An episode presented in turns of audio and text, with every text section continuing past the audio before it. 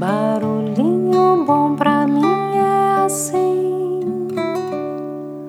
provoca silêncio em mim.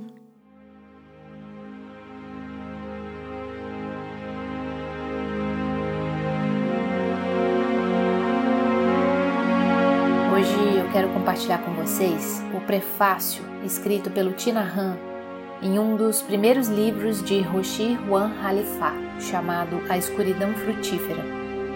A tradução livre desse texto foi feita por Fábio Rodrigues e Murilo Antonini. Vamos lá, abre aspas.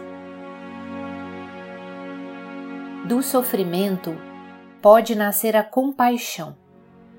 Compaixão é o bálsamo que nos refresca, nos cura e traz de volta o nosso sorriso. A escuridão frutífera é uma jornada de sofrimento e compaixão. Juan Halifá, nossa amiga, guia e professora, nos conduz nessa importante aventura.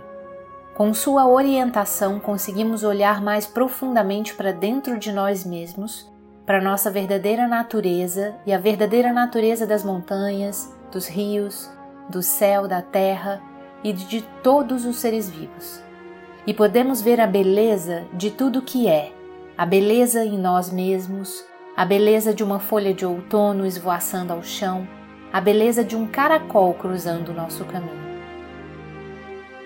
A beleza pode ser encontrada no nascimento e também no morrer. Se sabemos como viver, saberemos também como morrer. Viver em beleza significa morrer em beleza a forma mais profunda de estar vivo e a forma mais profunda de morrer são as mesmas, fazendo-o em harmonia com todos e tudo, no verdadeiro espírito de interser. No momento em que fazemos isso, ideias de eu e não eu, vida e morte desaparecem e experimentamos alegria, equanimidade e destemor. Sofrer é por vezes inevitável, e quando devemos sofrer, podemos aceitar isso com compaixão. 84 mil portas se abrem para a verdade do inter-ser, e o sofrimento é uma delas. Mas há também outras portas, incluindo a alegria e a bondade amorosa. Juan abre tantas portas para nós Sou grato a ela por ter escrito esse livro. Então, essa foi a mensagem do grande mestre zen budista vietnamita Tina Han, é, escrita na França em julho de 1992. Então, deixo vocês aqui com esse barulhinho bom, onde a gente pode trabalhar e abrir diferentes portas na nossa vida e encontrar mais beleza, mais vida e mais compaixão.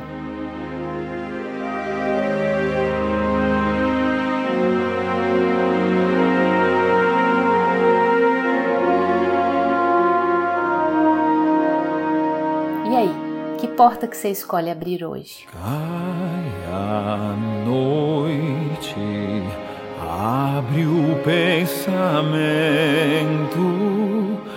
vem no escuro,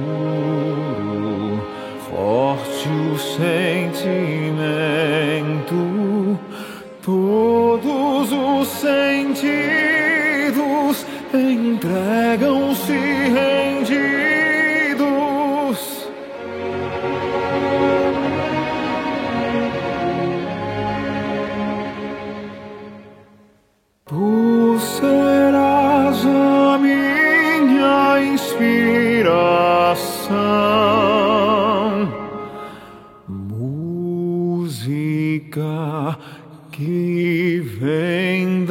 aizskūrīt.